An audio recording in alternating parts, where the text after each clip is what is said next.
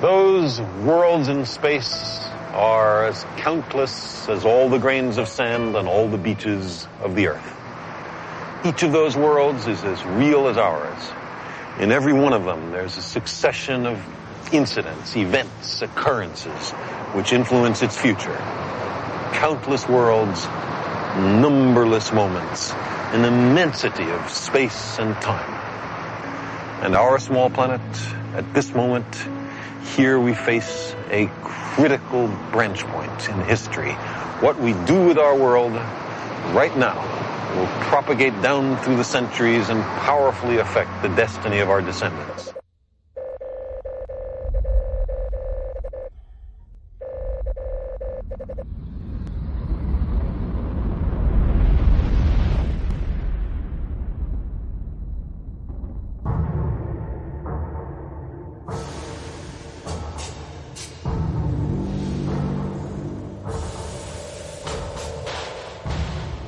Tava lendo um texto tão legal assim, o cara colocou, durante décadas, heróis atravessaram o universo em foguetes e carregadores ligeiros modificados, né? Naves de carga, né?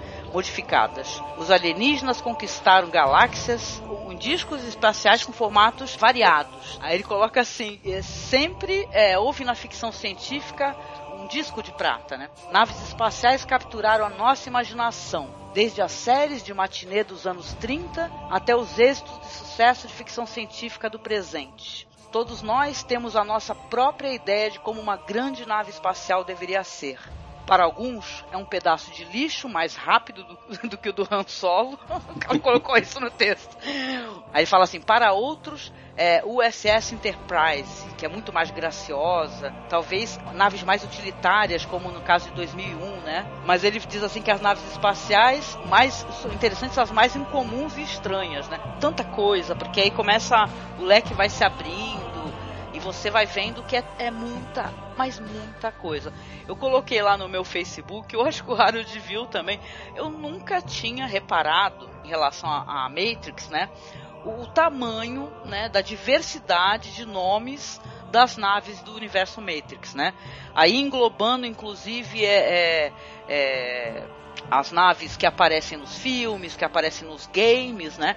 Que aparecem naquele spin-off muito legal que é a animação, né? Vocês devem ter Muito assistido. Bom. Nossa, Animatrix. Ó, Animatrix, hum. é sensacional. Aí eu tava olhando os nomes, gente, é um luxo, né? O pessoal pode falar o que for do, da, das Wachowski, né?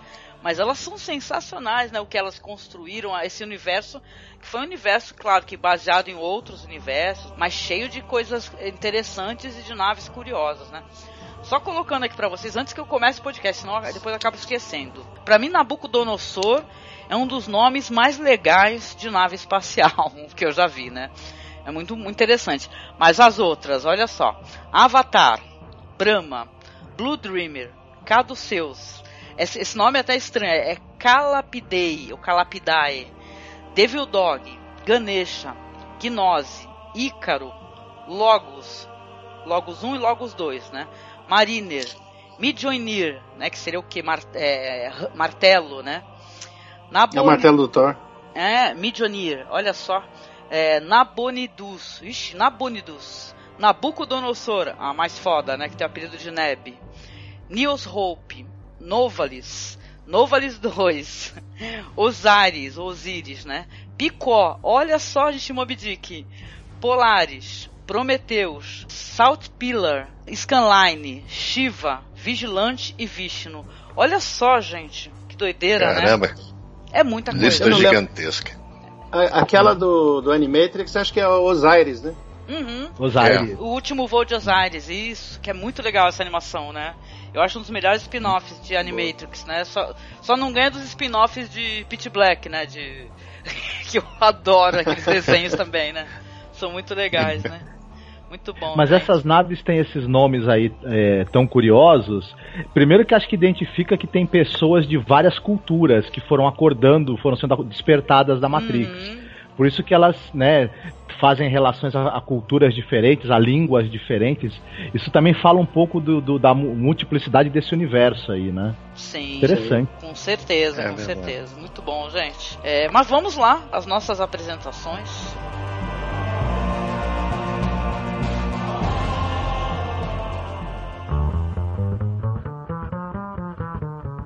Uma hora você tá vendo alguém sendo atacado, você fala, pô, caramba, o pessoal que tava assistindo lá realmente foi atacado. Não, é no filme que eles estão vendo ele quis ir pelo Brasil pegando experiências de escolas diferentes. Muita gente fala ah, da escola, podia ser assim, podia ser assado. Aí qual foi a ideia dele? Ah, vamos ver o que, que o pessoal está fazendo e registrar isso no documentário. E por consequência, as mulheres começaram a ingressar de novo no mercado de trabalho e não saíram mais. Então a mulher começou a se ter voz ativa de novo na, na sociedade inglesa a partir dessa greve.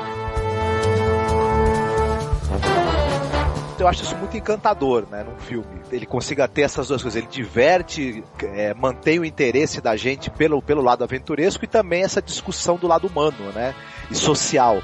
Isso é uma coisa que é maravilhosa. Além de cinematograficamente ser um desbunde, né.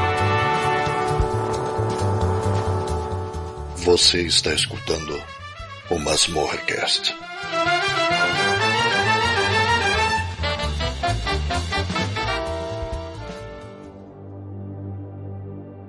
Olá, você está escutando o Masmorra Cast. Eu sou a Angélica. Hoje falaremos aqui de um assunto super legal, empolgante e tal, coisa super madura, brincadeira, madura mesmo, gente, que o assunto é ótimo. Vamos falar sobre naves espaciais, as naves espaciais que nós gostamos, dentro das produções que nós adoramos. Vamos elaborar aqui, cada um vai trazer um pouquinho de suas naves é, curiosas, interessantes ou não, para isso, eu trouxe aqui o nosso querido amigo, finalmente conosco novamente, o Harold Stricker. Tudo bem, Harold? Alô, tudo bem? Muito obrigado pelo convite. Obrigada, meu querido, por participar conosco. Um prazer, viu? E também o Paulo Elaste, que eu tava morrendo de saudade, Paulo. Tudo bem contigo? Tudo bem, e ao infinito e além. Oh, peraí, isso não é nave. muito bom, muito bom o Marcos Noriega. Tudo bem contigo, Marcos? Tudo bem. Opa, quase bati num asteroide agora, desculpe. Tudo certo.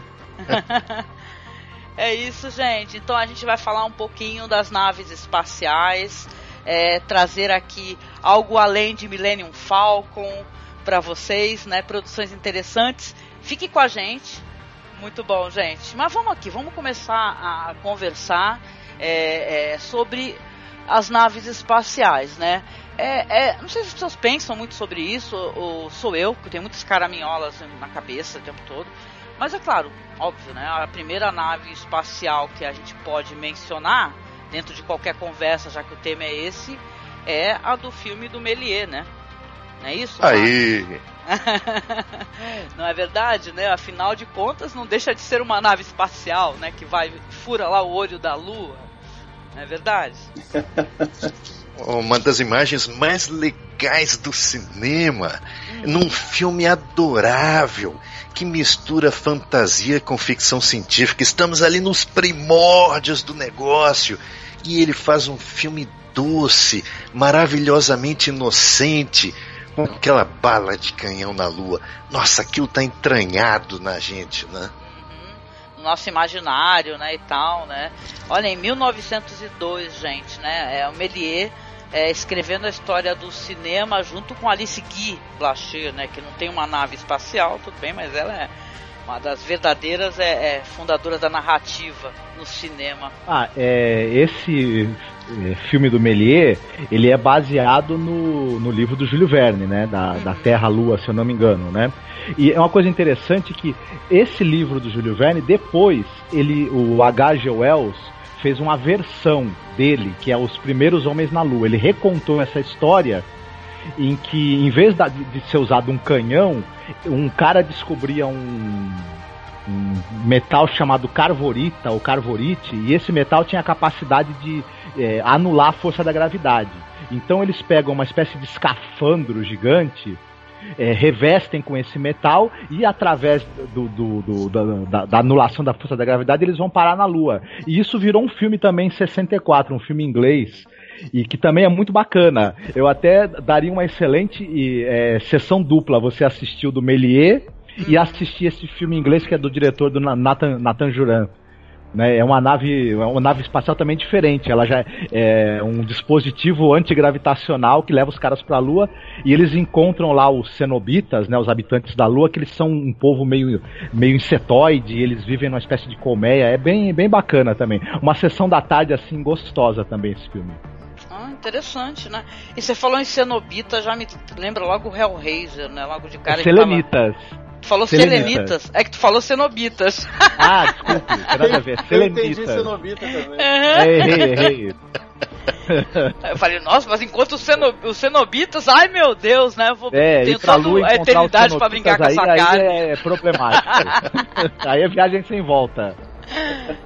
É, genial, né, cara? Eu vivo fazendo isso daí, sabe? Às vezes eu acho um nome de nave é, é, espacial é sensacional. Eu falo, caralho, que nome maravilhoso. Dá vontade de batizar alguma coisa né, com o nome da nave, né? Existe muita criatividade, né, nesse nessa questão assim de, da, da, nave espacial, histórias que envolvem naves espaciais. A gente algum tempo atrás, a gente estava conversando, né, com o Paulo, por sinal que está presente, falando de Silent Running, né? E tal. E aí eu lembro que a gente comentou os nomes né, das naves e tal que abrigavam lá aqueles domos, né? Que tinha as árvores, um ecossistema todo, né? Um filme muito é, triste, né? Eu lembro que a gente é. gravou um podcast até muito divertido, mas o filme é triste, né? Tem um viés assim meio pessimista da humanidade e como é interessante, né? A ficção científica, é, como é que ela aborda esses essas especulações desses futuros, né, e tal, né, é, desde lá é, Star Trek, né, com suas é, é maravilhosas expedições, né, que vão é, investigar outros planetas e civilizações, é, a, a, sei lá, Battlestar Galáctica, por exemplo, né, que eu estava conversando ontem com uma colega minha no, no Twitter, né, a Erika Ribeiro, que é dos seriadores anônimos, ela falou em defesa de Battlestar Galáctica, né, da nave. Ela falou: Olha, eu adoro, porque essa nave, além de tudo, ela é um elemento da, da narrativa, ela é um personagem, né? Ela vai sofrer todos os danos e tal, e ela tem um, uma importância fundamental para a história, né? Eu acompanhando os tweets dela e achando isso a coisa mais linda, realmente, né? E tal. Ela fala que é uma, um dos melhores museus, né? Que estão estavam no ar, né? E tal. Muito legal. Olha, assim. eu, eu poderia, poderia refrear um pouquinho a nossa conversa? Claro. Pelo seguinte, porque existem naves espaciais que não são da ficção científica.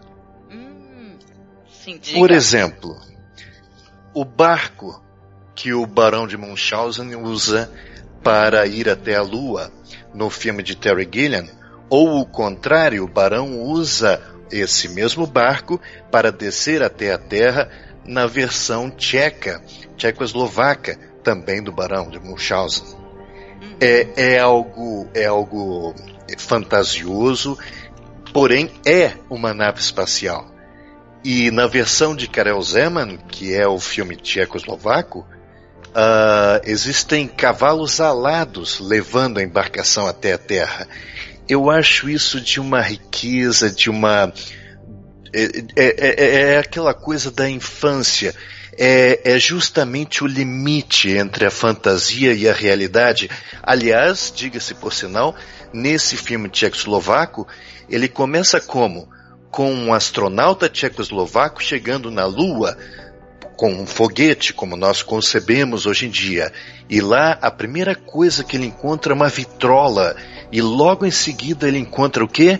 A bala de canhão de Júlio Verne. Nossa, genial. Que barato. Uhum. É, é lindo, é lindo, porque o que ele está fazendo ali é uma homenagem aos sonhadores que chegaram à Lua. Entre eles estão os astronautas da bala de canhão e o Barão Munchausen. Ele os encontra na Lua. Eu acho Legal, isso fantástico. Tem até algumas imagens aqui que eu posso passar para vocês depois para acompanharem o texto. Mas é, eu, eu, queria colocar isso agora, já logo no início, porque é, é, é, é algo delirante dentro talvez de uma conversa que talvez vá cair muito na ficção científica. Então eu queria fazer uhum. esse adendo já logo no início, sabe? Não, fez ah, muito legal. bem, fez muito bem. Adorei você ter mencionado, porque quando a gente fala de, de nave, né, é uma coisa que é, claro, é, evoca a, a, o sci-fi. não é verdade? Mas naves espaciais, elas é, tem, tem diversos temas, né? Ou dentro da literatura, né? Eu lembro quando a gente assistiu aquele filme do, do Vincent Price, né? Que é o. É, o... Robor, o Conquistador. Robor, é aquele dirigível que também é. é munido de canhões, né? É, então, do homem que ele quer, é, ele em busca da paz, ele, ele tá destruindo também é, é, localidades e tal. Uma história genial também, né? Então do eu Júlio acho Verne, né? Do Júlio Verne, é verdade. Então, é, é claro, acaba descambando muito para o sci-fi, né? Mas eu gosto muito de terror, gente. Eu, eu de terror, de horror, sabe? Então eu, eu gosto de histórias que, que colocam o, o, a nave que se encontra no espaço, entendeu? Um evento que é no espaço, por exemplo, é... Como é que é aquele, aquele slogan lá do. Acho que é do Jason. Não sei se é do Drácula 2000, no espaço ninguém vai te ouvir gritar, um negócio assim, né? É do Alien. É do, Alien. É do Alien, é, olha só, né? Mas assim, eu lembro desse, desse, desse dizer, né? E eu gosto disso, né? Desse desespero que não tem para onde fugir, não é verdade? na nave espacial você tá no, no isolamento ali, né? E tal, você, você é é, é, ejetado, né? Você consegue fugir, ou você tá numa sinuca de bico ali, você vai morrer, né? Então eu gosto muito dessa sensação, sabe? De desesperança que as pessoas têm, assim, dentro de uma nave espacial, né? Eu acho que as histórias, elas acabam se afunilando, né? Sei lá, eu gosto, eu gosto muito disso, assim. Eu busco muito isso no cinema também, nessa... O Vincent Price veio na minha cabeça porque é muito justo o Harold mencionar esse navio do Barão de Munchausen, entendeu? Porque quando a gente fala de nave, um balão é uma nave, um navio flutuante é uma nave, entendeu? As coisas não, não acontecem necessariamente no espaço, como ele bem colocou, né? Uhum. É, nós emprestamos o termo náutico, né? Uhum. A gente Sim. nem tem um termo é, foguete. Foguete ou disco voador é a única coisa, são as únicas coisas que substituem a palavra nave, né? Uhum. Que a gente empresta da, da marinha. Então, de certa maneira, foi até bom ter mencionado do, do barco do, mar, do Barão, né? Uhum. Ah, eu gosto. Uhum. A encarnação, eu acho, do, do uso da, da, do termo nau, nave, vessel, né? Que também é, extrapolando do, do, termo náutico para o termo de nave espacial é a, a, a, astronave de combate Yamato, né? Que ela é inspirada no, no, no, navio lá do japonês da Segunda Guerra. E, e tem um filme legal também, também é, tem a série de TV, né, o, o, anime, mas ela virou um longa também bacana. E, e é engraçado essa coisa de, de ela ter uma ponte parecida com o que seria a ponte do, do navio de combate é, mas ela tem todo dentro dela todas aquela, aquelas áreas de convivência, tem todo aquele espaço que no navio não seria para os tripulantes, mas na, a nave na verdade tem, né? Porque eles ficam muito tempo nela, né? Ela, ela é para longuíssimas viagens espaciais, porque ela, no, no anime ela tá procurando um outro planeta para substituir a vida na Terra e tudo mais, né? Enfim. É, vocês falaram em apropriação, né? Apropriação de termos náuticos, né? Mas não passa disso, né? É. Os, os, navios não têm motores de plasma, não tem hiperdrives, não tem nada dessas coisas, né? Ô Paulo, eu sei que você adora Space Opera, muito, né? Eu também. Sim. E aí, você, é, com essa bagagem que eu sei que tu gosta do negócio, e aí, o que, que você é, colocaria, assim, para contribuir no nosso bate-papo, assim? Olha, tem várias, tem várias, mas já que vamos pegar lá no comecinho, né? É uma, uma nave que sempre me atraiu é, por incrível que pareça, parece uma nave boba, né? Mas é a Icarus, também conhecida como Liberty One, né? Da, do Planeta dos Macacos, o primeiro. Boa. Uhum. aquela nave é tão aconchegante, cara. Eu gosto daquela nave. É aquela nave que ele tava fumando na nave? O, Isso, o, o Charlton Heston tá fumando o charuto. Uhum. derrubando cinza no painel, meu Deus, dá até arrepio, Isso. cara.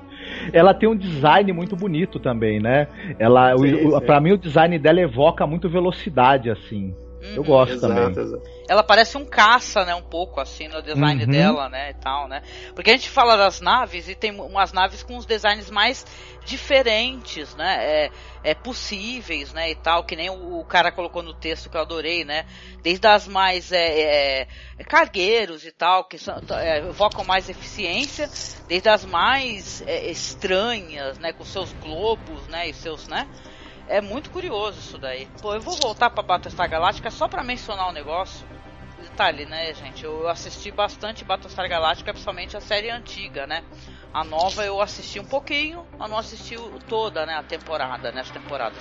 Mas eu lembro que eu tava dando uma olhadinha num debate, isso eu achei curioso, né? Que quando a série lá nos anos 70 começou, ela começou naquela vibe que tava fazendo sucesso, o livro eram os deuses astronautas, né? E aí a série vem com toda essa essa, né, esses, é, esses temas incríveis, né, e tal que ela aborda, né? É, eu gosto de como a, as coisas, de certa maneira, os assuntos convergem, sabe? Tem um assunto que ele está sendo ali o, assunto do momento, aí as séries, ou a televisão e tal, o cinema se apropria e acaba colocando também dentro das suas produções, né?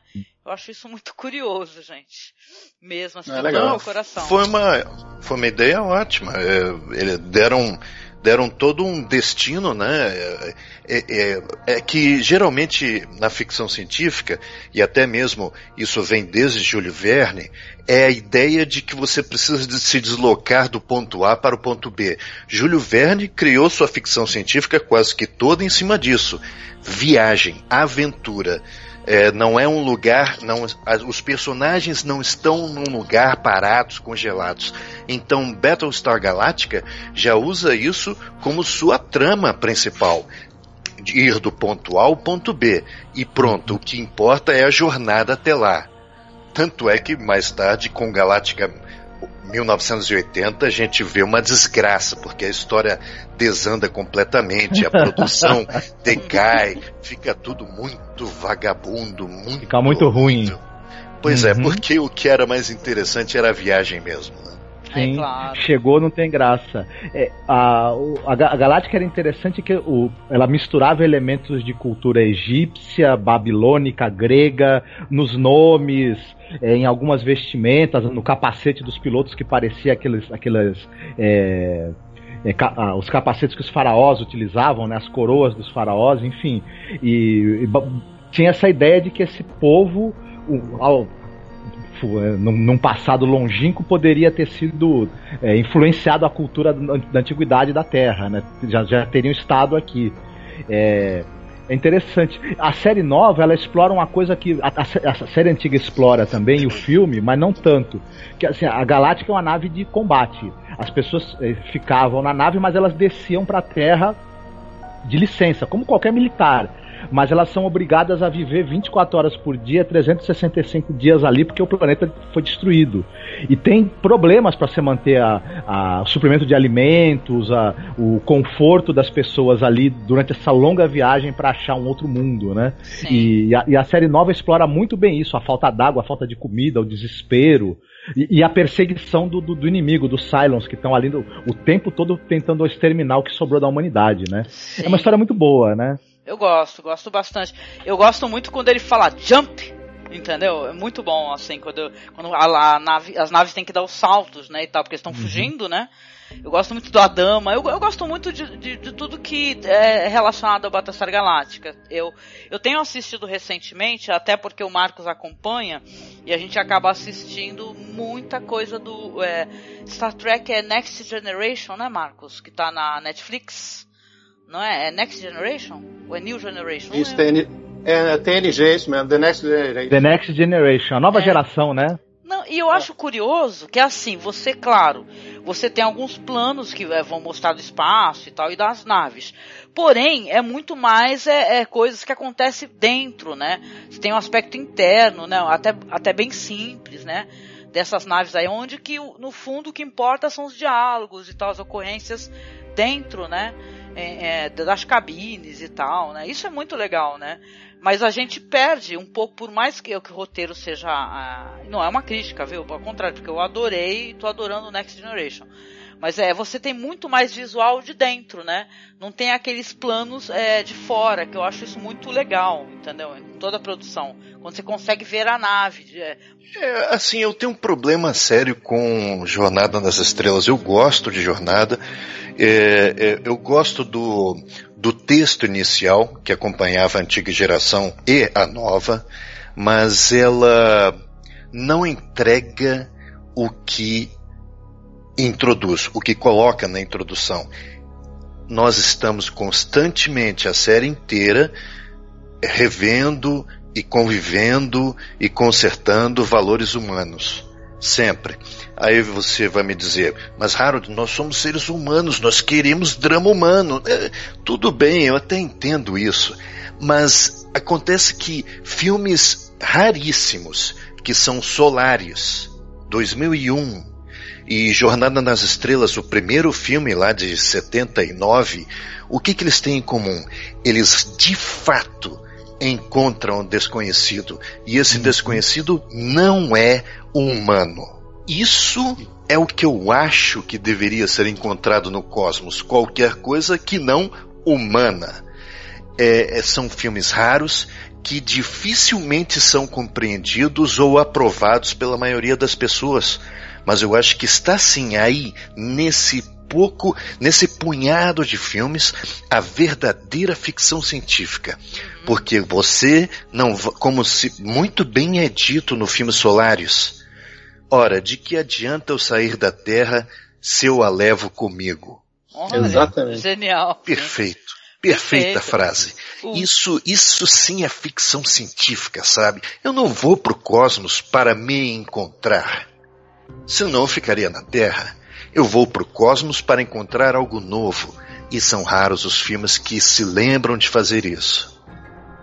Curioso, eu gosto, de, eu gosto dessa temática também, quando você é, é, você vai encontrar uma, uma outra criatura que não necessariamente é humana, né? É, eu queria até colocar aqui, rapidamente, né?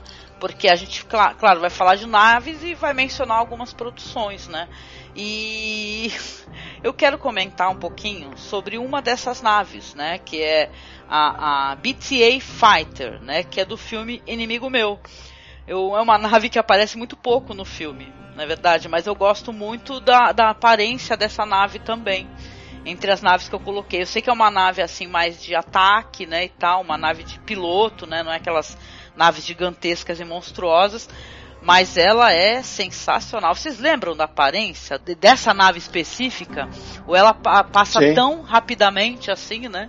Eu gosto muito. Não, ela, ela lembra muito Pode das falar. naves do. Desculpa eu cortar, é das naves do. do Battlestar Galactica, dos uhum, caças. Uhum. Era muito parecido. Sim, né? Eu gosto muito dessa produção também, porque eu já falei em algumas ocasiões, mas ela é uma uma não oficial, né? Um remake no espaço não oficial de Inferno no Pacífico, né? Que é um filme é. genial, né? Genial, assim. E, e, o que é colocado ali, eu lembro que eu precisei amadurecer um pouco enquanto cinéfila para eu ver essa história com, com toda, é como eu posso colocar, com toda a imensidão que ela tem de, de assuntos relevantes e tal, né? Como ela coloca coisas assim que elas não são aparentes, né? Você rejeitar algo é. que você não, não, não entende, então é, é claro, né, né a, a, história também tem esse zeitgeist da época, também esse negócio de, de, de confrontos raciais e tal, né? Eu, aliás, da época não, porque eu acho que até hoje em dia ainda tem esse, essa mesmo, esse mesmo problema, né? Ainda mais no nosso país, né? Tem muito disso, né? Você não, o que você não compreende é algo que você não aceita, né? E tal. Você não consegue se colocar no lugar do outro. Gosto muito, muito de verdade de inimigo meu. Ah, eu também adoro e você falou uma, uma coisa que é importantíssima, né? É, quem é contra a refilmagem está perdendo uma ótima ideia, uma ótima refilmagem, uma ótima adaptação. Uhum. É sensacional. Porque Inferno no Pacífico já era um filme muito interessante, muitíssimo interessante. Uhum. Praticamente não havia diálogo, existiam dois monólogos, né? Porque eles não se entendiam, né? Falavam uhum. coisas distintas. E aqui nós temos uma versão em ficção científica. Puxa, gente, olha só como refilmagem pode surtir efeito. Sim. Sim. Eu gosto até, é... viu, Harold? É, não, só mencionando, eu gosto até de, de, sempre mencionar, porque eu gosto de fãs, de produções de fãs, né? E o Sandy Colora, que para quem não, não conhece assim de cabeça, o Sandy Colora, ele é um cara que ele, ele fez esses famosos vídeos para YouTube, a, a, morte do Batman, né? Batman uhum. versus Predador, né? O Sandy Colora ele fez uma continuação não oficial, né?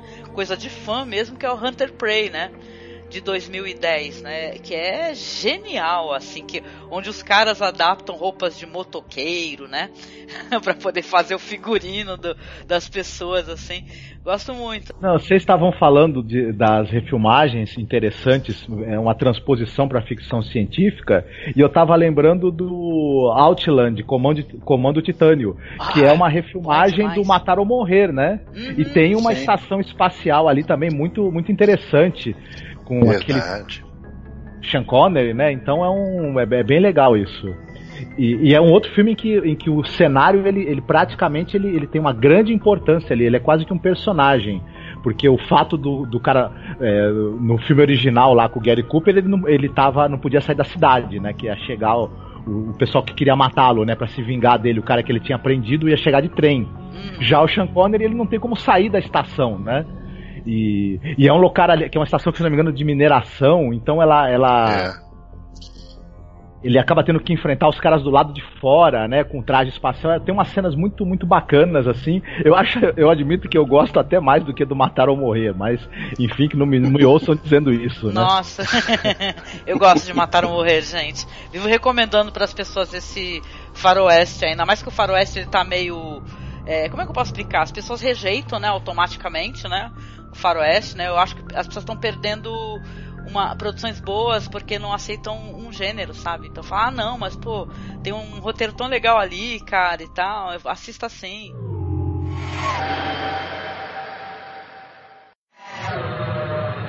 Vamos lá, então, vamos mencionar aqui é, algumas naves que a gente gosta, vai, é, é, talvez a gente fale um pouquinho do propósito dessas expedições aí, dessas navegações espaciais aí.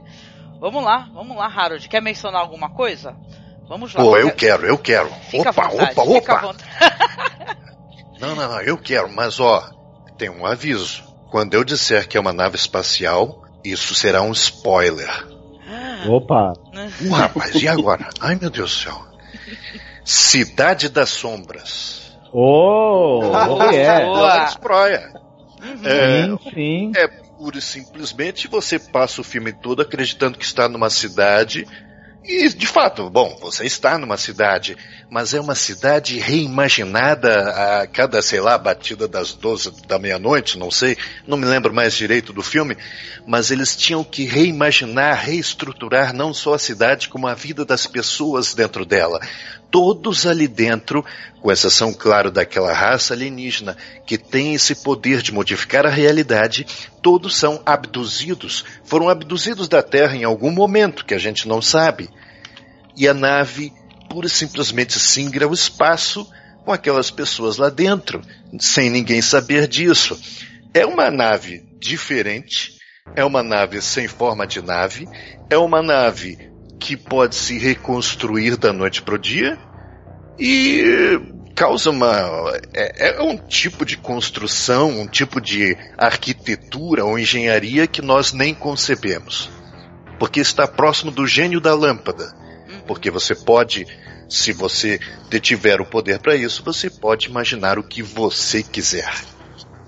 Ah, genial. Adorei a sua menção, né? E é um tremendo spoiler mesmo, né? Mas olha. Bota spoiler com, nisso. Com certeza o nosso, o nosso público conhece o Imagina o Alex Proyas, né? Aliás, esqueçam que o Alex Proyas fez Deus do Egito, por favor. As pessoas erram. Que filme é esse? É, não existe, ele não existiu. Mas ele fez ah. umas coisas legais, pô. Eu gosto muito de Eu Robô, eu gosto de Presságio, e, mas com certeza é. é o Corvo o também Corvo, não é dele? Isso, o Corvo é. e Cidade das Sombras é, são os meus favoritos do, do Alex Proyas, né? Muito boa a sua, a sua re recomendação, viu? A sua, sua lembrança né? Muito boa, muito boa. Acho que essa é uma das naves espaciais mais interessantes que o cinema já teve, por sinal. Hum, Ela é, é, é, um negócio realmente. Até, até porque você não consegue imaginar que é uma nave espacial, né? É verdade? Sim. Aliás, vocês, vocês querem outra spoiler? Oh, manda aí, cara, manda aí. Opa! É, muito parecido que acho que foi imitação da, do Alex Proyas. Ele foi, foi imitado, o Alex Proyas. Foi no o, o Sinal, vocês lembram? Lembra ah, do e... final do sinal? É, Lawrence Fishburne. Genial! Eu gostei agora que eu lembrei. Agora eu lembrei. Lembrou o final? Eu não sei se o Harold assistiu esse filme. Eu vi, eu vi, eu vi. Gente, Ufa. É a bom, mesma coisa. muito O cara bom. usou a mesma ideia. Boa, boa. Sim. Ah, Esfera, por exemplo, aquele filme Esfera, né? Aquilo é uma nave espacial, não é verdade, né? É, é uma nave humana que interceptou um fenômeno cósmico sem explicação e trouxe esse fenômeno cósmico para a Terra, né? São duas coisas né, e distintas, né? A esfera é uma coisa, a nave é outra, né? Ah, eu gosto é, daquela nave do filme Dark Star de 74, que é o primeiro filme do, do João Carpinteiro, né? John e do Carpenter. Dan O'Bannon, né? E, e, e é uma coisa assim, ela é uma nave que ela, ela tem a função de. É, ela fica explodindo asteroides ou planetóides que podem atrapalhar a- as viagens espaciais que estão sendo planejadas. E Posso ela. explodir? Só que. Oi? Posso explodir? Posso explodir? Pode. Posso explodir agora? E eu acho que a característica principal dela, uma, uma, uma delas é que ela vive dando defeito, né? Dá, dá defeito no computador, dá defeito no sistema de detonação, dá defeito em tudo. Ela, ela, os caras ficam tentando arrumar aquilo, parece coisa de projeto governamental com orçamento limitado. E como, como o Paulo falou, né? As bombas é, nucleares, elas é, gostam, elas falam, elas têm inteligência artificial, elas ficam discutindo filosofia com o computador central da nave e com os tripulantes da nave, porque um dos problemas é que às vezes dá, o detonador das bombas dá defeito, elas querem explodir antes do tempo. E os caras têm que ficar conversando com as bombas para distrair e tentar convencê-las a não explodir naquele momento. Então é uma nave bem curiosa, bem interessante o, Por isso que eu te amo John Carpenter, né? Caraca, é É, maravilhoso. o, o, o Não sei se você- de, estimação em formato de bola, que é uma bola mesmo que eles usam cenográfica, né? Que, enfim, É, baixo orçamento, né? Acontece. eu, lembrei dessa. Toda vez que eu assisti aquele filme, que é um filme pretensamente sério, uma aventura um pouquinho mais séria, né? Que Dark Star, né? É aquele Crise Solar. Não sei se você lembra, com Charlton Heston e tudo. É um filme japonês e tudo. Sim, sim. E tem uma bomba inteligente, cara. E quando falou daquela bomba inteligente conversando, eu começava a rir, cara. Eu falei assim, não, ela vai estourar a qualquer momento. Lembrei de Dark Star, cara. Genial. Ah, estragou o clima. Uhum. Muito bom, muito bom. O, o- o- nunca, depois, quem assiste o Dark Star nunca mais leva é, histórias de inteligência artificial a sério, né? Não Não adianta, você sempre vai lembrar e falar, hum. Não é Que- em Dark Star que a, a nave ela tem estufa, não, não é isso? Não tem uma estufa? Ah, aí você Nessa pegou. nave? Acho, Quem, acho que Quem- não. quem assistiu recentemente é o Marcos. Isso é um filme bem, nossa, antigão, assim. Eu não sei, tem estufa, Marcos? Ou não tem estufa, afinal de contas? Onde? Na, na, Na nave do- na nave da Dark Star? Hum. Eu não lembro, eu sei que, eu sei que o, o que eu lembro é que os caras são entedi- entediados, aí um- eles têm uma, uma, uma saleta onde eles constroem um instrumento musical lá com garrafa. É, Enfim, eu não, eu não lembro se eu não lembro se tem uma estufa na nave agora. Não, era muito apertadinha aquela nave, até um Uhum. negócio, uma crise, eles viviam em crise lá naquele, naquela nave. É, perdão, eu tô confundindo com outro filme. Mil perdões. Imagina, imagina. Estufa tem no, no, no- no- que a gente até citou, que é o Silent Running, que é Silent uma Running. ideia belíssima, né, inclusive, né, da nave como um, um repositório para você recriar as florestas, né, do, então, que já foram destruídas lá na Terra, né? Ah, então aí. Olha aí, olha aí. Ah, tá vendo? O Howard lembrava de, algum, de alguma nave com estufa, né? Era Silent Running, né, querido? Com certeza. Eu, eu quando eu lembro das naves espaciais, eu eu gosto muito da temática, né? Eu penso no terror, no sci-fi, é, junto com o terror, com o horror, né? E tal. Eu curto isso, né? É, claro, desde Alien, né? A gente lembra daquela nave estranha, né? Que é o Derelict, por exemplo, né? Tem que mencionar, é justo, né? Que é a nave do, dos alienígenas, né? Mas eu lembro de naves assim, de filmes assim que eu não sei nem dizer é, é, se o filme é tudo isso, mas é o, o contexto todo assim, ele é muito interessante, né? Eu, eu gosto muito, por exemplo, eu sempre menciono como uma das naves o nome mais sensacional que eu já escutei é, é Event Horizon, né? Ah, é- excelente. É um, é um nome genial, né, gente? É, eu fiquei sabendo que é um, um- é um nome também daquele, é, aquela localidade quase no buraco negro, né? E tal. Quando, Isso. você, quando você tem ali a, a, a proximidade muito grande, assim, tá, você tá chegando lá, né? E tal, né? E também eu acho que também me parece, se estou enganada, né? Mas parece ter alguma relação também com uma uma uma disforia, sei lá, uma uma um distúrbio generalizado também, né? Como se fosse Uhum. febre na cabana, né? É, porra, eu tô falando do o nome original desse filme é Event Horizon, mas aqui no Brasil saiu como é, Enigma, Enigma do Horizonte. Enigma do Horizonte, né? Olha lá, saiu com até um título bom, né? Brasileiro, né? Normalmente a gente toma É, uma trombada, né? Milagre, né? Milagre, Uhum. porque tu vai ver o filme é horrível. Não, assim, o filme é legal e o título é uma tenebroso, né? Tu fala, caraca, que droga de título, né? E olha de quem é, gente, do Paul W.S. Anderson, né? Que ele é um cara que ele é famoso aí pelos filmes com a Mila Jovovich, né? Eu, Uhum. eu lembro é, desse, dessa nave em particular, que ela é estranhíssima, na verdade, a nave que eles vão receber um chamado e tal. É, é, é aquela história que é uma história até. Como é que eu posso explicar? Ela é muito utilizada, né? Essa história de do recebimento de um chamado, de socorro, né? E você. Ah, é que no caso, é que no caso, essa era uma nave protótipo.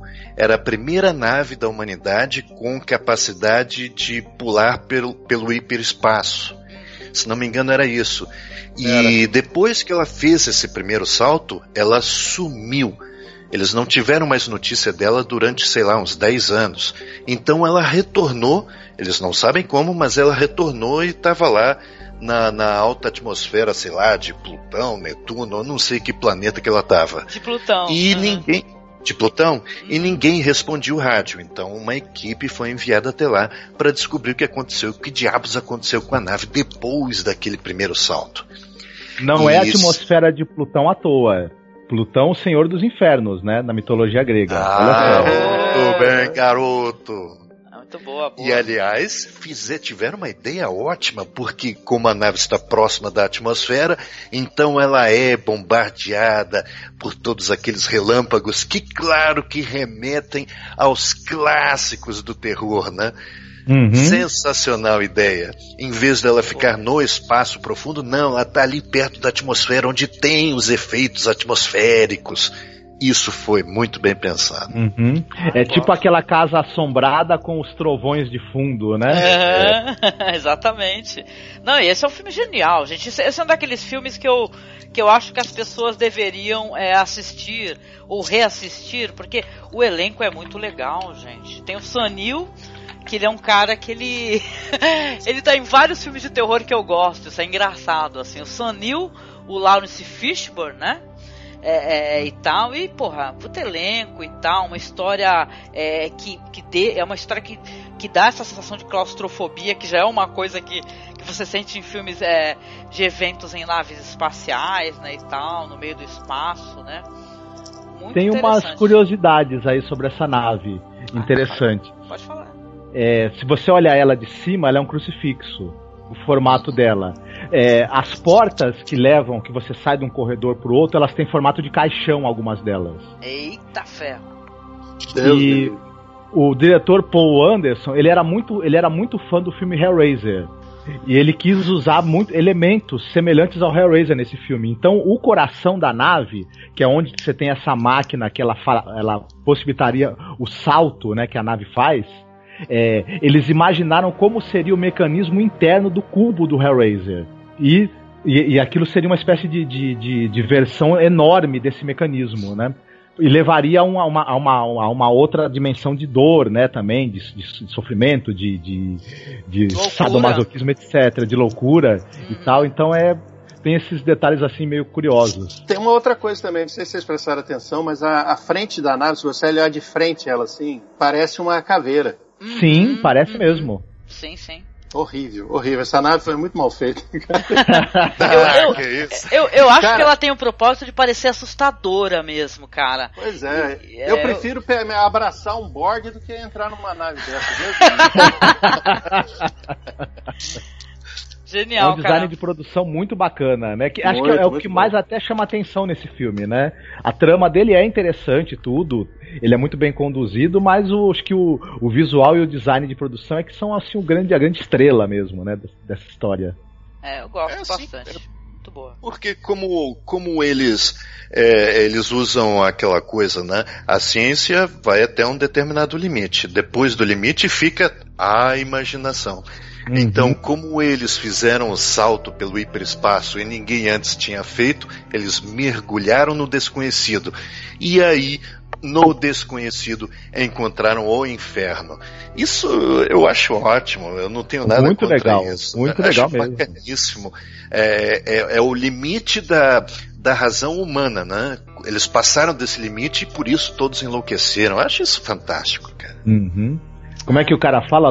Liberate tu temete ex feris, né? Essas coisas. Como é que ele fala? Porque, porque tu falou e cortou Liberati. Porque eles, têm- eles encontram um vídeo em que o, em que o, o capitão da, da- O comandante da nave tinha arrancado os próprios olhos, né? E ele fala uma frase em latim que acho, é algo assim: Liberate tute emete ex feris. É salve a si mesmo do inferno. Enfim, Nossa, essas coisas. Pra Cara, deixar o negócio bem num clima bem, bem alto astral, né? Genial. Eu, hein? Eu, eu, eu gosto dessas histórias também das naves que levam as pessoas à loucura. Eu lembro quando a gente estava falando do Satoshi Kon há anos atrás, foi na data de falecimento dele, a gente comentou um do- dos segmentos de que é que ele participou, claro, é dirigido pelo Katsuhiro Otomo, né? Mas a gente é, comentou, a gente amou, né? Acho que foi mais ou menos daquela época, né, Marcos? Ah, Na verdade foi um pouquinho anterior, porque é de 95, né? O, o Memories, né? Mas ele, ele, ele conta a história de uma nave que dois caras que trabalham numa espécie de, de, de nave catadora de lixo espacial. Eles são atraídos também por um chamamento de socorro e vão entrar nessa numa nave também muito esquisita, a aparência dela, né? O, aliás, o, o cargueiro, o, o cargueiro dele se chama Corona, né? Que é um cargueiro de, de, diz que é de salvamento, né? E tal também.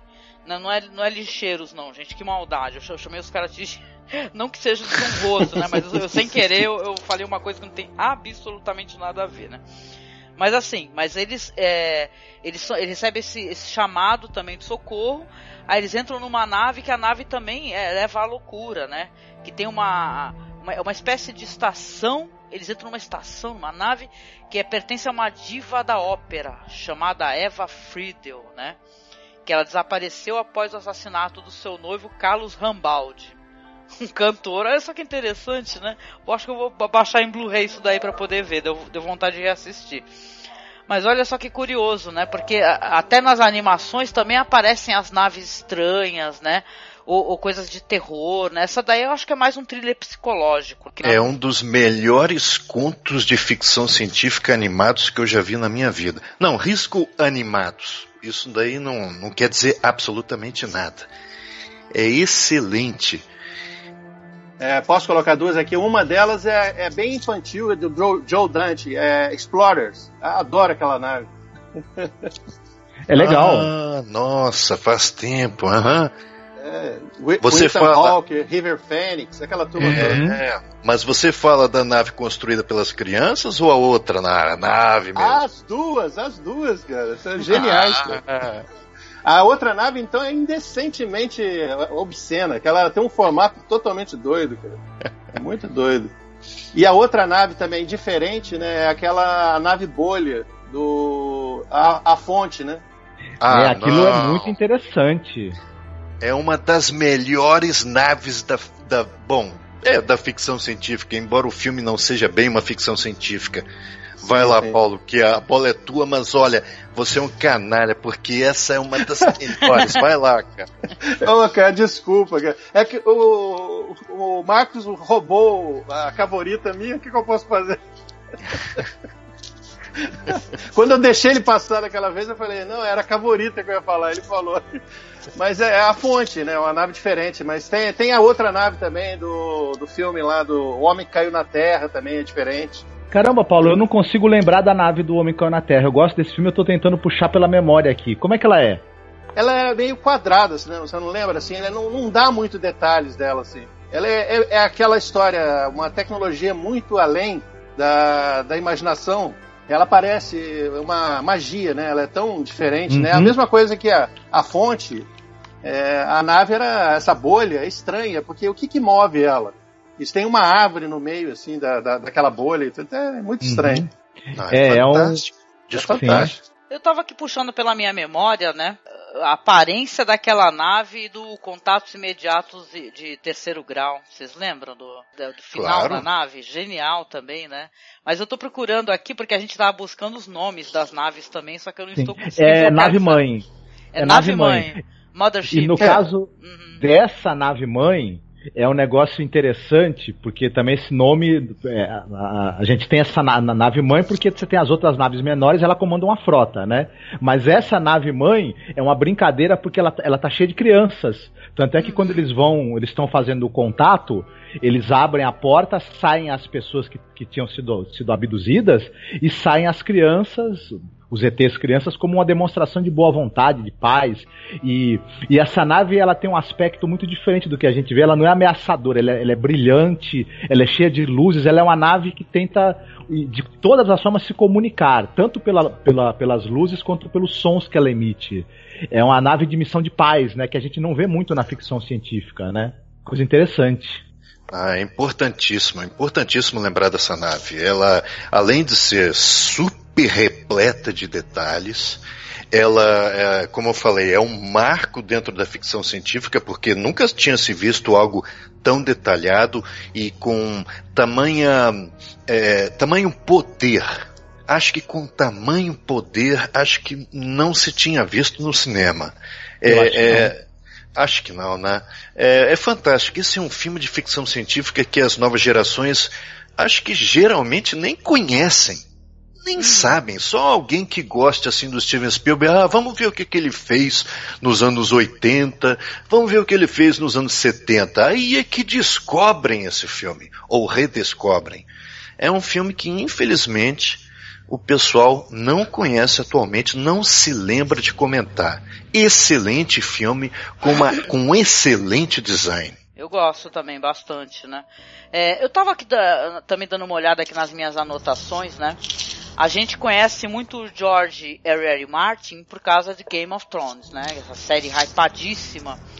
Né? Mas ele tem um livro, né? Que fala também sobre o- um sci-fi, né? Eu tava dando uma olhada, eu não assisti esse filme, gente, mas eu fiquei aqui boba, inclusive com a aparência da, da nave que ele é muito esquisita e parece que é um filme de suspense também, porque na, na capa aqui no MDB é Night Flyers o nome, de 87, né? E, pô, quem, quem sabe, conhece o Martin, sabe também que ele já faz muito tempo que ele já tá na, trabalhando principalmente até para a TV, né? Aquela, aquela série antiga, é, não sei se era Bela e a Fera o nome da série, é, eu acho que era Bela e a Fera com a Linda Hamilton. É, Sim, com Chega. Perlman. Ron Perlman, né? Ele, ele, então, ele trabalhava pra TV como roteirista e ele tem é, essa produção aí que tem essa essa ah, uma produção no espaço, tal, sci-fi que é é, é é a nave de Night Flyers. Eu não sei o nome da nave também, mas é de 87. Eu já tô providenciando pra poder assistir também só a título de curiosidade, cara, porque o Martin é muito conhecido por causa disso, né? De falar do, do de- desse universo aí de Game of Thrones. Só que olha só, né? Pouco se conhece ou se fala dos trabalhos anteriores dele, né? Interessante isso daí. Eu acho que ele também acho que ele quer esquecer.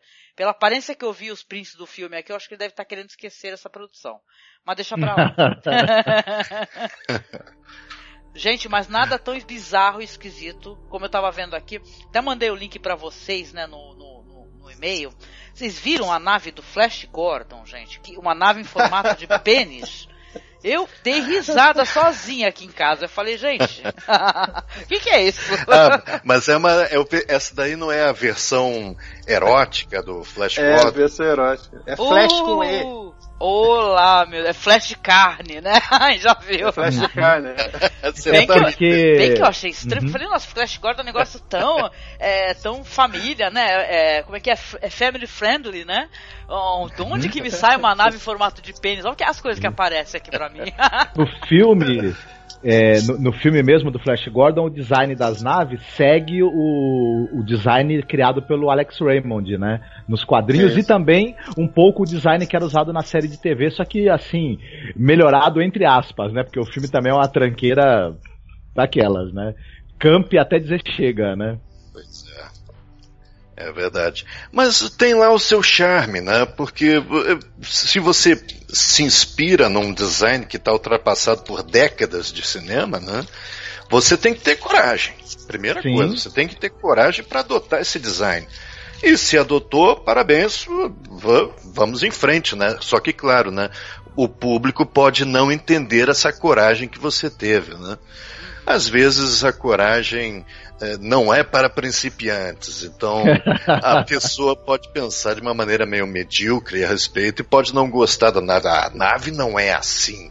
Como assim uma nave não é assim? Um tijolo pode ser uma nave. Sim. Ou uma esfera, como no caso de eh, Fonte da Vida, né, como a gente mencionou. Existem detalhes, existem espaçonaves, por exemplo, que nem ao menos se movem, mas se movem, como é o caso da nave Portal de Contato. Uhum. Nave excelente, o filme praticamente todo se trata da construção dessa nave, desse portal.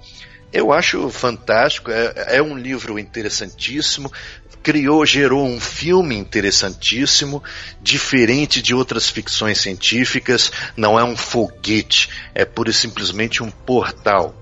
E você desce por ele através de uma esfera dentro de outros, de, dentro de uma trinca de anéis, parecidos com aquele lá da Event Horizon. por sinal. Sim. Ah, é legal. Gostei da tua menção, porque pra mim é um dos melhores filmes assim que eu já assisti dentro dessa temática e tal. Até porque vai se falar muito de filosofia também, né, e tal, né? Do que do que que é, é até eu me arrisco a dizer religião também, né? Muito legal. Gente, gosto bastante. Uhum. Ah, é, uma outra que uma, um filme que eu tem um filme que eu gosto muito que é o Viagem ao Fim do Universo.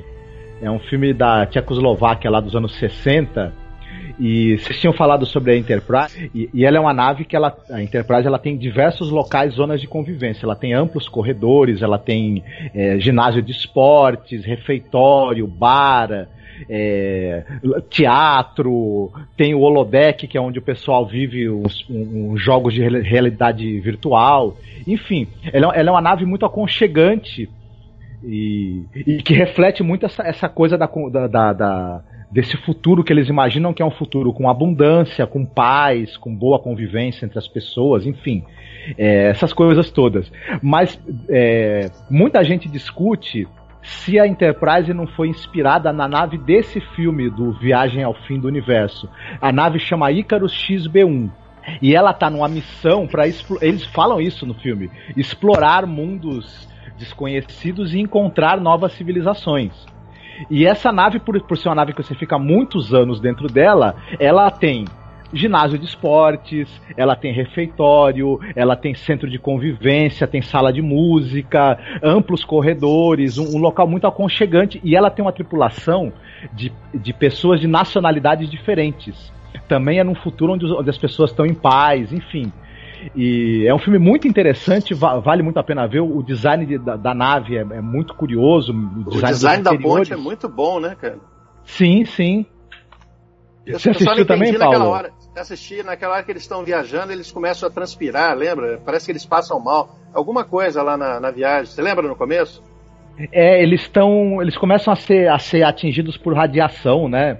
É, É. acho que foi um negócio assim. E, é, E aí aquela eles- ponte, ela tem um formato um pouco diferente é, da, da- do tipo da Enterprise, né?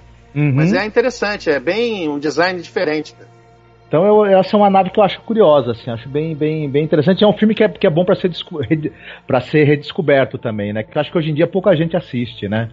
Esse filme. Mas ele tá disponível no YouTube, inclusive. Aliás, os filmes que a gente citou aqui, é, boa parte deles também é fácil de achar. Muitos estão disponíveis, inclusive, no YouTube, né? Sim. Quem quiser depois assistir não vai ter muito problema para encontrar. Ah, legal, legal. Eu, eu queria falar um negócio aqui, cara, com medo de ser defenestrada, mas, né, é, é a vida, né? A gente é defenestrado todo dia, não tem problema, né? Mas é, é difícil falar de um prequel, né? Porque é, é, o filme, assim, o, o The Thing, né? Que é o Enigma do Outro Mundo, ele é um filme muito querido, né? Inclusive por mim? Quando eu fiquei sabendo que ia ter um filme que faria um prequel, né? Esse daí saiu em 2011, né? Contaria a história antes, né? Dos eventos que acontecem. Eu falei, ah, eu mesma já fui com uns 10 mil pés atrás, né? E falei assim, nossa, poxa vida, quem é que vai ousar é, tocar no do John Carpenter, né? Não tem isso, né? A gente que gosta dos caras. Ah, por que, que vocês vão fazer isso? Vão fazer um prequel do mensagem de John Carpenter, né? Mas eu assisti e eu lembro que na época, né, Marcos? O Marcos até viu comigo. Eu gostei do filme. É legal esse filme, bem legal. Não, e detalhe, né? O, esse daí é de 2011, é que a direção. Deixa eu ver, a direção é do. Olha só, é um nome quase que impronunciável. É Mattis Van Hedinger. Estranhíssimo, cara. Vai saber a, a nacionalidade dele. É, mas é baseado na novela também do, do John W. Campbell. E ele fez uma nave simplesmente impressionante. Porque no, no filme do John Carpenter, você não vê, né?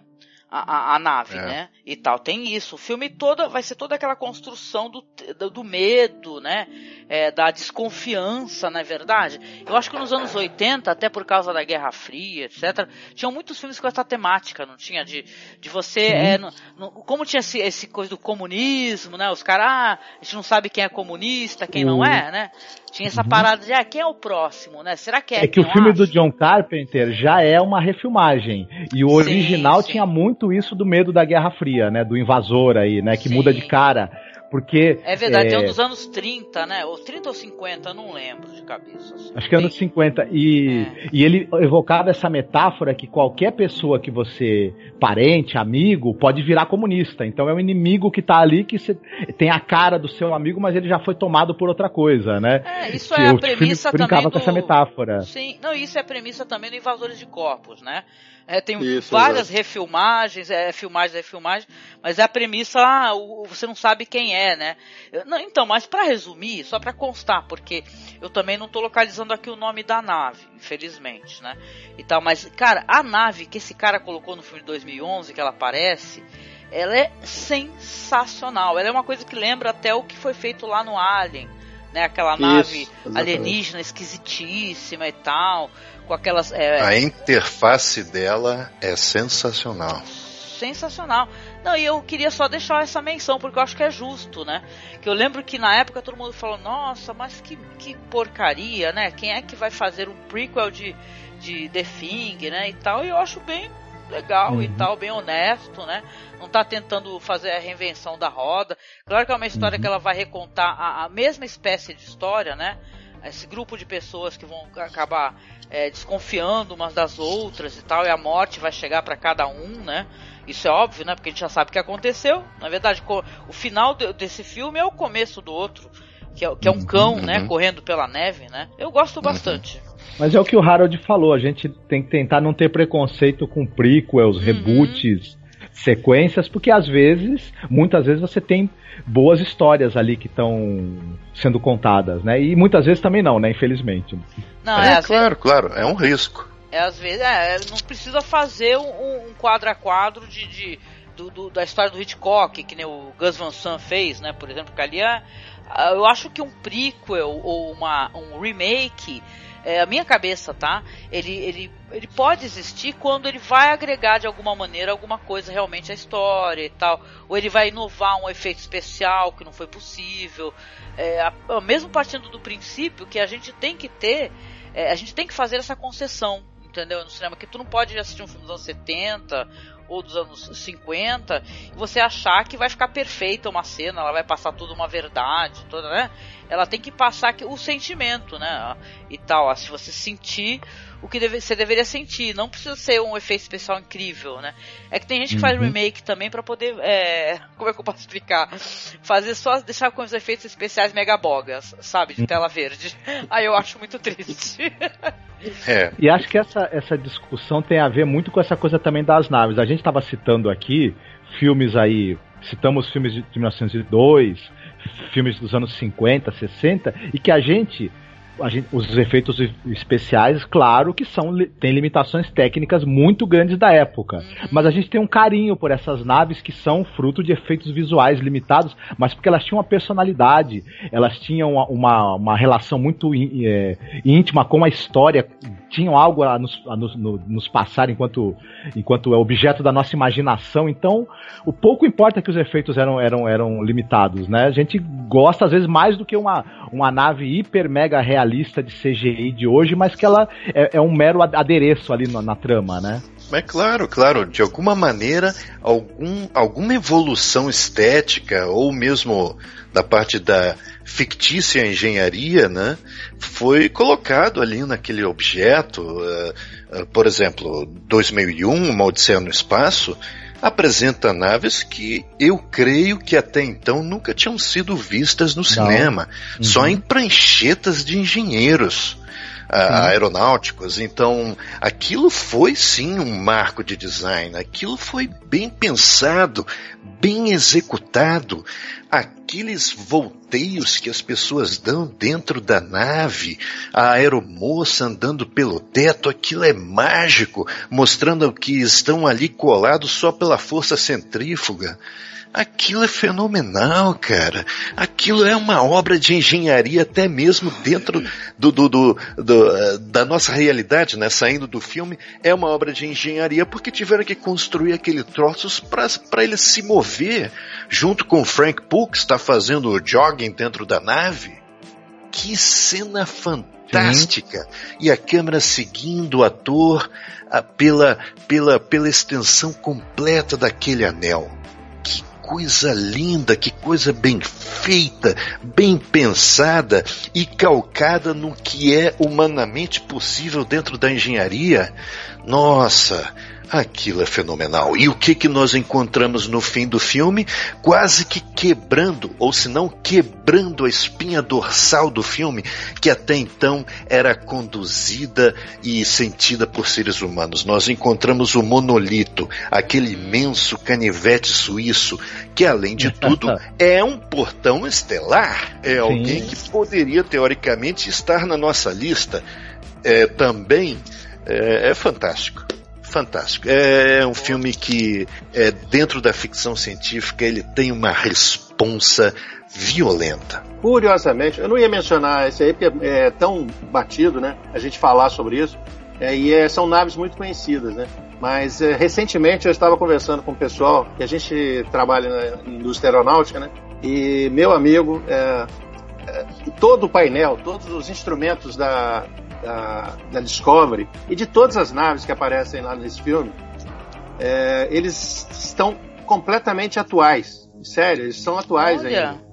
Que legal. Isso, enquanto você vê em algum lugar chavezinha, chave de faca, tudo em filmes de ficção científica, ali não. Todos os displays, é, é, touchscreen, tudo, tudo isso perfeito, é tudo perfeito. Aí um amigo meu, ele sempre quer cortar e fala, é, mas lá tem a Panam, né? Eu falei, eu sei, cara, eles não conseguem prever tudo.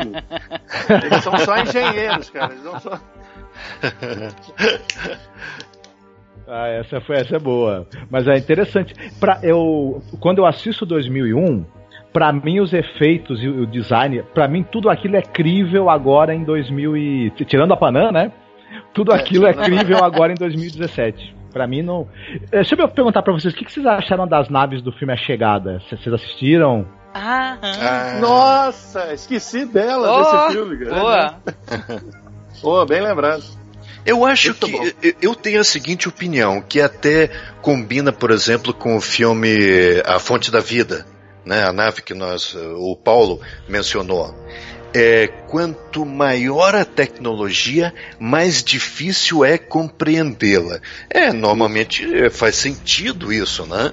Então, se você, de alguma maneira, talvez até microscópica, você consiga lidar com as forças primais da natureza, com outro tipo de engenho que nós ainda nem conseguimos imaginar. Por exemplo, a sua nave se move porque ela rouba força, sei lá, da, da, da gravidade da galáxia. Eu vou imaginar uma coisa assim.